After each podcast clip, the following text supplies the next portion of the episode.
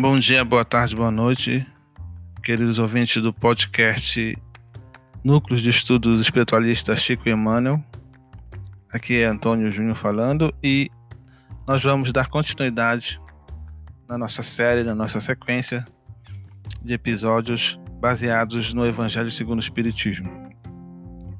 Então vamos ao item 8, capítulo 1. Eu não vim destruir a lei, com o título Aliança da Ciência e da Religião. Para que você compreenda até onde nós estamos, eu recomendo que os senhores façam aí a audição do que dos episódios anteriores, ok? Então vamos lá. A Aliança da Ciência e da Religião, item 8. Eu não vim destruir a lei, capítulo 1 do Evangelho segundo o Espiritismo, diz assim: a ciência e a religião são as duas alavancas da inteligência humana. Uma revela as leis do mundo material e a outra as do mundo moral. Tendo, no entanto, essas leis o mesmo princípio, que é Deus, não podem contradizer-se.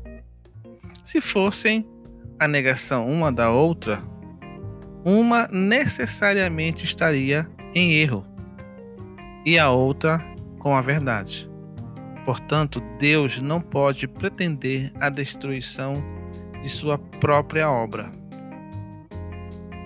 A incompatibilidade que se julgou existir entre essas duas ordens de ideias provém apenas de uma observação defeituosa e de excesso de exclusivismo de um lado e de, e de outro. Daí um conflito que deu origem à incredulidade e à intolerância. Ou seja, as pessoas que defendiam tanto um lado quanto o outro excederam-se demais nessa defesa e a incredulidade e a intolerância são consequências desse excesso, né? Então, a, até então esse parágrafo nos diz que a ciência é uma obra divina e a religiosidade também, a religião. Então, porque uma explica a vida e o mundo material e a outra os aspectos morais da vida humana. E o antagonismo existente entre essas duas leva justamente à incredulidade e à intolerância. Então, quando a gente pensa que um cientista hoje ou uma pessoa altamente intelectualizada se acha autossuficiente e extremamente materialista, achando que a vida é só aquilo e que não pode existir nada mais sobre a inteligência humana e o religioso torna-se extremamente intolerante. E aí nós temos dois problemas sérios dentro da nossa sociedade, que é a incredulidade e a intolerância. Segue o item no parágrafo seguinte, que diz assim: São chegados os tempos em que os ensinamentos do Cristo têm de ser completados, em que o véu intencionalmente lançado sobre algumas partes deste ensino tem de ser levantado, em que a ciência, deixando de ser exclusivamente materialista, tem de levar em conta o elemento espiritual, em, em que a religião, deixando de ignorar as leis orgânicas e imutáveis da matéria, como duas forças que são apoiando-se uma na outra e marchando combinadas, se prestarão mútuo concurso. Então, não mais desmentida pela ciência, a religião adquirirá inabalável poder, porque estará de acordo com a razão, já se lhe não podendo mais opor à irresistível lógica dos fatos. Então, a religião, quando ela anda sem a lógica científica, ela pode ser considerada um movimento de fanatismo, né? Então, a religião ela deve andar de mãos dadas com a razão, a razão que a ciência aí propaga diante é, de seus resultados. Então, ambas irão contribuir é, mutuamente para o seu reconhecimento e valor dentro da sociedade. É, Costumava-se dizer que quanto mais o homem estudasse, mais ele, ele se intelectualizasse, mais ele se afastaria de Deus, menos ele acreditaria na ideia de um ser, de uma inteligência suprema criadora de todas as coisas. Porém, a gente percebe que quanto menos o homem entende a natureza ou compreende as questões universais, mais ele acredita que existe uma força é, por trás dessa questão. E aí está a força da, da ideia ou da crença, né, da religiosidade, da religiosidade em relação à ordem das coisas. Então segue o Evangelho no seguinte parágrafo: A ciência e a religião não puderam até hoje entender-se, porque encarando cada uma as coisas do seu ponto de vista exclusivo, reciprocamente se repelem Faltava com que encher o vazio que as separava, um traço de união que as aproximasse. Esse traço de união está no conhecimento das leis que regem o universo espiritual e suas relações com o mundo corpóreo, leis tão imutáveis quanto as que regem o movimento dos astros e a existência dos seres. Uma vez comprovadas pela experiência dessas relações, nova luz se fez. A fé dirigiu-se à razão. Esta nada encontrou de ilógico na fé. Vencido foi o materialismo, mas nisso, como em tudo, há pessoas que ficam atrás, até serem arrastadas pelo movimento geral, que as esmaga, se tentam resistir-lhes em vez de o acompanharem. É toda uma revolução que neste momento se opera e trabalha os espíritos. Após uma elaboração que durou mais de 18 séculos, chega ela à sua plena realização e vai marcar uma nova era na vida da humanidade. Fáceis são de prever as consequências. Acarretará para as relações sociais inevitáveis modificações, as quais ninguém terá força para se opor, porque elas estão nos desígnios de Deus e derivam da lei do progresso, que é a lei de Deus.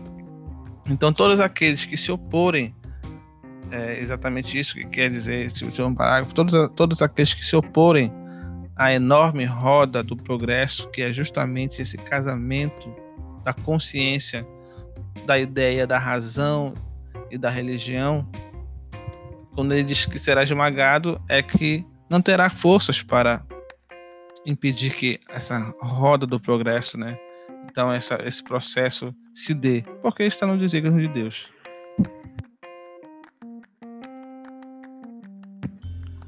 Quando nós colocamos essa questão é, atrelada a fala de Cristo quando este diz que nada passará sem que a sua palavra se cumpra justamente essa questão, né?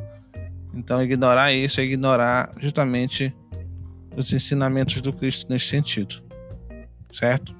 Então a ciência e a religião são como duas asas que nos elevam à espiritualização. Uma pelo viés da materialidade e outra pelo viés da moralidade. Então nós não podemos evoluir, pássaro nenhum voa sem que tenha aí essas duas asas em condições de voo. OK? Então, agora nós passamos para o item 9, instruções dos espíritos. Para quem não sabe, o evangelho segundo o espiritismo, ele é o evangelho do Cristo, né? Ou seja, o Novo Testamento é, posto em questionamento diante dos espíritos que se manifestavam nas regiões mediúnicas, fruto da pesquisa de Kardec. Então, o que Kardec fez? Kardec pegou o Novo Testamento, os ensinamentos do Cristo e contrapôs a aquelas inteligências que se manifestavam através dos médios e levava essas, essas questões, levantava questionamentos em relação a essas questões para com essas entidades, e aí justamente aí ele fazia, digamos assim, a peneira de qual era os espíritos realmente em condições de ser classificado com algum tipo de espírito de alta elevação. Então ele fez isso através desse processo de é um jogo de perguntas e respostas, né, que é o livro dos espíritos conhecido. E ele trouxe essa mesma dinâmica nessa terceira obra da codificação kardeciana para confeccionar aí o pilar da religiosidade do espiritismo, que é a base cristã, fazendo assim o evangelho segundo o espiritismo, tá bom? É, e as instruções dos espíritos geralmente conclui cada tópico do Evangelho. E no item 9 do capítulo 1, o título aborda a questão da nova era. Diz assim: Deus é único e Moisés é o Espírito que ele enviou em missão para torná-lo conhecido não só dos hebreus, como também dos povos pagãos. O povo hebreu foi o instrumento de que se serviu Deus para se revelar por Moisés e pelos profetas. E as vicissitudes por que passou esse povo destinavam-se a chamar a atenção geral e a fazer cair o véu que ocultava aos homens a divindade. Os mandamentos de Deus, dados por intermédio de Moisés, contêm o germen da mais ampla moral cristã.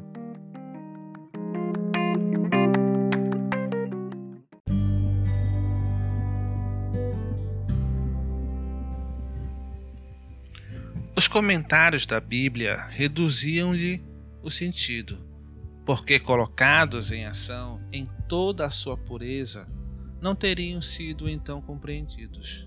Mas os dez mandamentos de Deus nem por isso deixaram de ser a brilhante fachada de sua obra. O farol que haveria de clarear a estrada que a humanidade deveria percorrer. A moral ensinada por Moisés era apropriada ao estado evolutivo em que se encontravam os povos chamados da regeneração. E esses povos semi-selvagens, quanto ao aperfeiçoamento de suas almas, não teriam compreendido que se pode adorar a Deus sem holocaustos e sacrifícios, nem que se pudesse perdoar ao inimigo. Sua inteligência, notável do ponto de vista da matéria e mesmo em relação às artes e às ciências, estava muito atrasada em moralidade, e não se submeteriam ao domínio de uma religião inteiramente espiritual. Era preciso uma representação semimaterial, tal qual oferecia a religião hebraica à época. Foi assim que os holocaustos falavam aos sentidos, enquanto as palavras de Deus lhes falavam ao espírito. O Cristo foi o indicador da mais pura moral, a mais sublime, a moral evangélica cristã que deve renovar o mundo aproximar os homens e torná-los fraternos. Moral que deve fazer fulgurar em todos os corações humanos a caridade e o amor ao próximo e criar entre todos os homens uma solidariedade comum. Uma moral, enfim, que deve transformar a terra e dela fazer morada de espíritos superiores aos que hoje a habitam. É a lei do progresso a qual a natureza está sujeita, que se cumpre, e o Espiritismo é a alavanca que Deus se serve para avançar a humanidade. São chegados os tempos em que as ideias morais devem desenvolver-se para cumprir o progresso que, está na lei, que está na lei de Deus elas devem seguir a mesma estrada que as ideias de liberdade, suas precursoras, percorreram. Mas não se pode crer que esse desenvolvimento se fará sem lutas. Não porque elas precisam para chegar à maturidade de agitações e discussões, a fim de que atraiam a atenção das massas. Uma vez despertada a atenção, a beleza e a santidade da moral tocarão os espíritos e eles se ligarão a uma ciência lhes dará a chave da vida futura e lhes abrirá a porta da felicidade eterna. Foi Moisés quem abriu o caminho. Jesus continuou a obra. O Espiritismo a concluirá. O item, né, o item 9 se encerra aqui, meus irmãos, e é, com essa exaltação do Espiritismo, mas eu quero deixar claro que o nosso núcleo ele não tem por finalidade tentar é, vender o Espiritismo como religião. Né? Nós não podemos olhar para a doutrina espírita e encará-la como a religião que irá salvar a humanidade, mas sim é a doutrina, como toda doutrina, né, como todo conjunto de códigos e leis de ensinamentos, ela tem uma finalidade: nos propor a espiritualização. A doutrina espírita, mais do que uma religião, e aí eu evoco de novo a ideia do seu, do seu tríplice aspecto, como ciência, filosofia e religião, ela tem por finalidade de nos espiritualizar, independente daquilo que de fato nos, nos afinizarmos por religião. Então, tudo aquilo que nos leva à evolução espiritual, ao crescimento espiritual, com base cristã, é válido a partir dos olhos da doutrina espírita. A doutrina espírita não vem para nos transformar em espíritas, né? aquele que frequenta o centro espírita, aquele que trabalha federado a um centro espírita, federado à União, à Federação Espírita Brasileira, à União Espírita Paraense, ou seja, de lá, seja lá de onde você for. O espiritismo, a doutrina espírita, ela tem uma finalidade: fazer cumprir e compreender em todos os sentidos a ideia do Cristo, né? Aquela qual Moisés foi chamado a abrir o caminho na ideia do Deus, do Deus único e da continuidade daquilo que não era possível ser entendido a partir de Cristo. Então, a doutrina espírita que nós falamos dentro do Evangelho, segundo o Espiritismo, não é essa feita dentro das casas espíritas. Nós não podemos jamais é, fazer a confusão que geralmente se faz em relação é, à ideia de um movimento religioso e a sua e a religiosidade em si contida ali. Como assim? Mas como é que confusão, né? Parece uma coisa confusa, mas a gente tem que ter a ideia de que religião é aquilo que os homens fazem. E religiosidade é aquilo que nos liga ao alto. Então, religião tem os montes por aí. Mas cada um de nós podemos ter a nossa religiosidade sem, sem seguir nenhuma religião. É isso que eu quero dizer com tudo isso. Que nós podemos pegar a filosofia espírita, que nós podemos pegar só a ciência espírita, que nós pe podemos pegar só a religiosidade espírita e com qualquer uma delas nos espiritualizar. Porque a doutrina espírita, a codificação da doutrina espírita nada mais é do que a observação, a pesquisa do modo de vida do espírito, aquela criatura universal criada por Deus, que vem do átomo e segue para a vida como um arcanjo no seu processo evolutivo. Esse é a nossa finalidade. Nós fomos criados para sermos felizes, felizes na eternidade. E só a espiritualização nos levará a essa felicidade eterna. E para isso, esse farol né, que nos ilumina a mente em diversos aspectos, a gente pode inserir toda essa filosofia, toda essa ciência, toda essa religiosidade dentro de diversos aspectos de nossas vidas e fazermos sim um processo de evolução ou crescimento espiritual. Então, a obra kardeciana de codificação, o fruto das pesquisas e dos estudos de Kardec, não era para fazer religiosos especificamente de uma determinada religião, mas era para promover a espiritualização de cada um indivíduo que ali quisesse fazer esse movimento. Ok? É isso que nós temos que ficar claro nas nossas mentes a partir do momento que nós nos debruçamos sobre as obras básicas é, da doutrina espírita. Nós não podemos jamais cometer esse pecado de confundir doutrina espírita com movimento espírita. Porque o movimento espírita ele é feito por homens, por pessoas. E as pessoas são falhas. Eu passei 10 anos dentro do movimento espírita. E graças a Deus, uma das primeiras coisas que eu aprendi lá dentro foi isso. Que o movimento espírita é feito por pessoas e a doutrina espírita é algo que está acima de tudo isso. E a partir do momento que eu tenho consciência disso dentro daquele segmento religioso que eu sigo, eu jamais irei me decepcionar com o meu segmento religioso. Talvez eu possa me decepcionar com as pessoas. E aí eu posso citar o caso de grandes médios, né? Que agora estão aí respondendo o processo.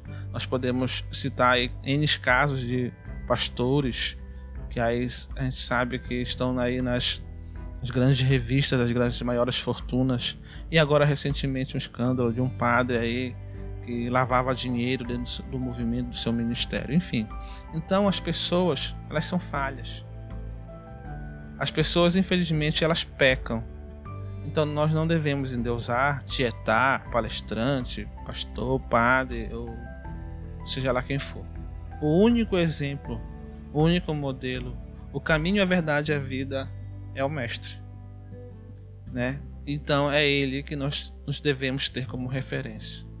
E aí, o Evangelho até aqui, eu não vim destruir a lei, até o item 9, veio justamente nos trazer essa percepção das revelações.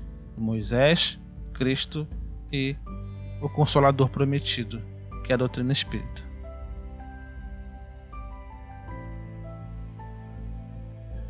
Vamos ver agora, meus irmãos, o que nos diz Fenelon Poitier, 1861, no item 10. Um dia, Deus, em sua caridade inesgotável, permitiu ao homem ver a verdade através das trevas. Esse dia foi o da vinda do Cristo. Depois da luz viva, porém, as trevas voltaram. O mundo, após alternativas de verdade e obscuridade, perdeu-se novamente. Então, como os profetas do Antigo Testamento, os espíritos começaram a falar e a voz advertir. O mundo foi abalado em suas bases. O trovão ribombará, sedes firmes. O Espiritismo é de ordem divina, pois repousa sobre as próprias leis da natureza. E crede, tudo o que é de ordem divina tem um objetivo elevado e útil. Vosso mundo se perdia. A ciência se desenvolvia com o sacrifício dos interesses de ordem moral, conduzindo-vos unicamente ao bem-estar material, revertendo-se em proveito do espírito das trevas. Vós o sabeis, cristãos. O coração e o amor devem caminhar unidos à ciência. O reino do Cristo, infelizmente, após 18 séculos e apesar do sangue de tantos mártires, ainda não chegou. Cristãos, voltai ao Mestre que vos quer salvar. Tudo é fácil para aquele que crê e que ama. O amor o preenche de alegria inefável Sim, meus filhos, o mundo está abalado. Os bons espíritos vos dizem sempre: curvai-vos diante do sopro precursor da tempestade, a fim de não serdes derrubados. Ou seja, preparai-vos e não vos assemelheis às virgens loucas que foram tomadas de surpresa à chegada do esposo. A revolução que se apresenta é muito mais moral do que material. Os grandes espíritos, mensageiros divinos, inspiram a fé para que vós todos, trabalhadores esclarecidos e ardorosos, possam fazer ouvir vossa voz humilde.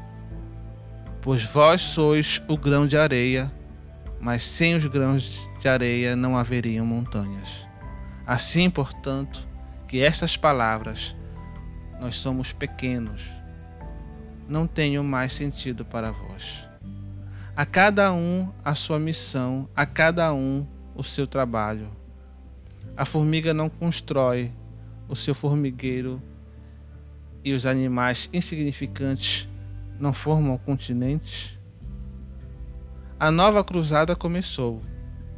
Apóstolos da paz universal e não da guerra. São Bernardos modernos, olhai e marchai para a frente. A lei dos, dos mundos. A lei dos mundos é a lei do progresso. Então, meus irmãos, o item 10 vem falar justamente do nosso papel em relação a essa questão. A questão do processo evolutivo. A questão de que não mais somos pequenos, porque cada um de nós forma a nossa própria história. Cada um de nós temos um papel fundamental dentro desse processo. Desse processo em que a Terra hoje se encontra um processo de regeneração. E aí o que é interessante que há mais de 50, 150 anos atrás, essas palavras de Fenelon ditas é o que nós olhamos para os lados e vemos um homem entregue à materialidade, ao, ao ter, ao invés de buscar ser. Então, nós usamos o desenvolvimento científico e tecnológico para cada vez mais consumirmos, possuirmos, vivermos para a matéria. Quanto que o manual já está aí. O manual de espiritualização que o Cristo veio e nos prometeu. Então, pensemos no que foi dito até aqui. Pensemos no que estamos fazendo de nossas próprias vidas Pensemos de que forma nós estamos nos posicionando diante da sociedade. Pensemos de que forma nós estamos contribuindo para tudo isso que está acontecendo. Olhemos para a nossa realidade hoje no Brasil, né?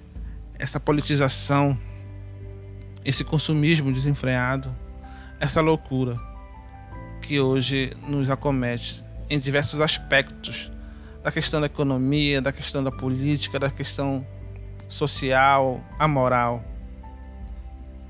Eu deixo aqui essas palavras e voltemos a nos encontrar para discutir o item 11. Quem puder ler, que leia para acompanhar nossa discussão. Mais um espírito aí dando a sua contribuição dentro desse aspecto de que Cristo, Moisés e a doutrina espírita não vieram destruir a lei, mas sim fazer-lhe valer. Um abraço, um beijo no coração de todos e até o próximo áudio. Boa noite.